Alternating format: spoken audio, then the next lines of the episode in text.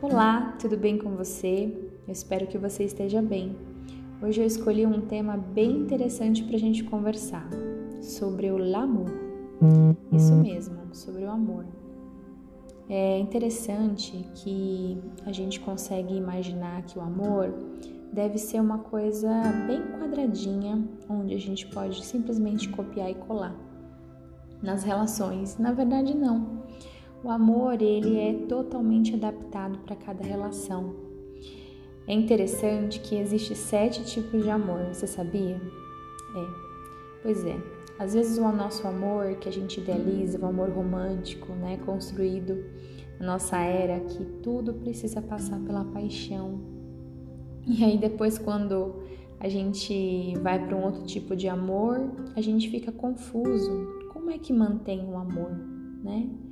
E aí tem um, uma, algumas codificações aqui. O Eros é um dos amores que é mais voltado para a paixão sexual, aquela coisa mais romântica mesmo, da mitologia grega, aquela coisa da bem clichê, sabe? Flechas do cupido e tudo mais que você pode imaginar do calor das emoções. Mas também tem o amor chamado filia, que é voltado para amizade, é, compartilhamento, parceria. A pessoa se sente, acima de tudo, muito agradável de ficar ao lado. É como se fosse uma certa bondade de, de companhia. E é interessante que tem casais que têm isso muito aflorado. E é um casal funcional.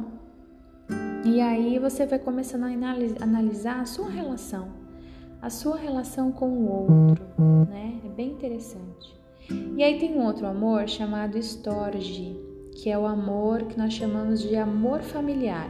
É o amor que existe entre pais e filhos, entre ah, os irmãos, né? Então é uma coisa que quando você nasce, você começa a se conectar com essa pessoa de forma profunda, é, biologicamente profunda. É como se fosse algo considerado pronto, digamos assim, vai.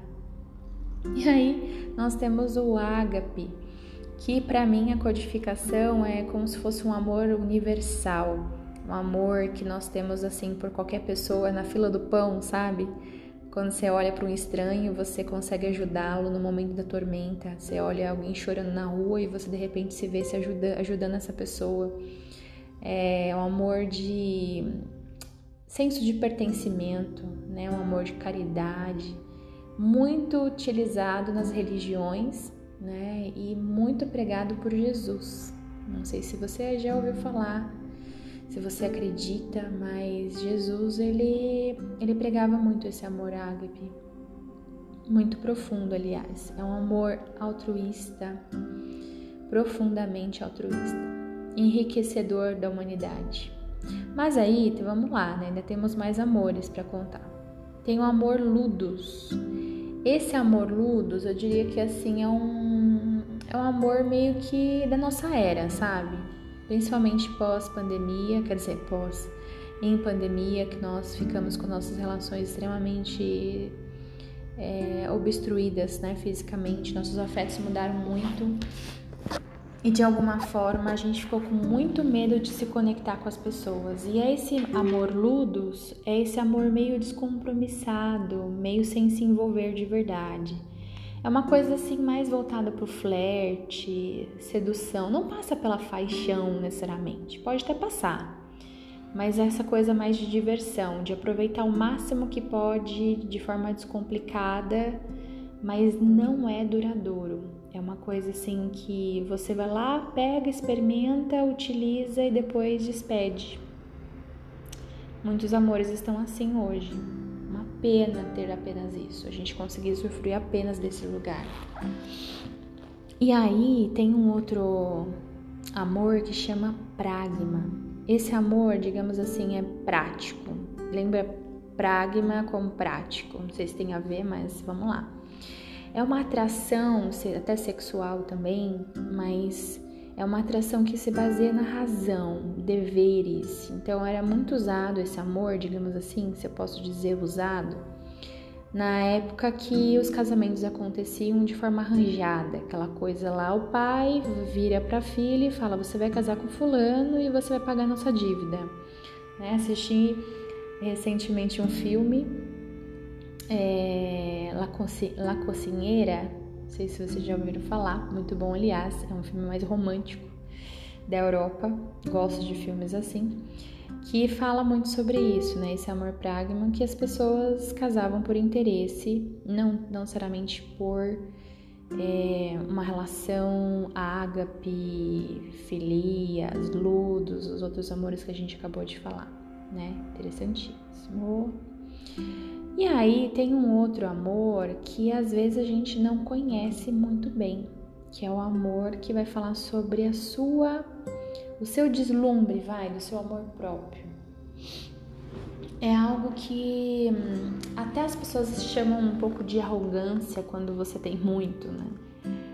E na verdade não, é muito saudável a estima, essa forma de se olhar, essa forma, forma cognitiva mesmo, como pensamos, como sentimos, como agimos, determina um pouco do nosso olhar de mundo, como a gente se vê e vê o outro, né?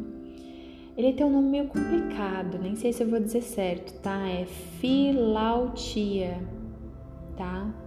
É um nome grego. Interessante, né? Mas ele nada mais é que esse amor próprio, né? Então, às vezes a nossa vida não faz muito sentido quando a gente não tem estima, mas é interessante quando a gente pensa se a gente se cuidar, a gente vai cuidar bem do outro. Então, eu queria terminar com você para você refletir sobre que amor você está mais fixado. Às vezes a gente está fixado mais no amor eros, mais no ludos, mais no ágape, storge, que o que é que você está mais fixado?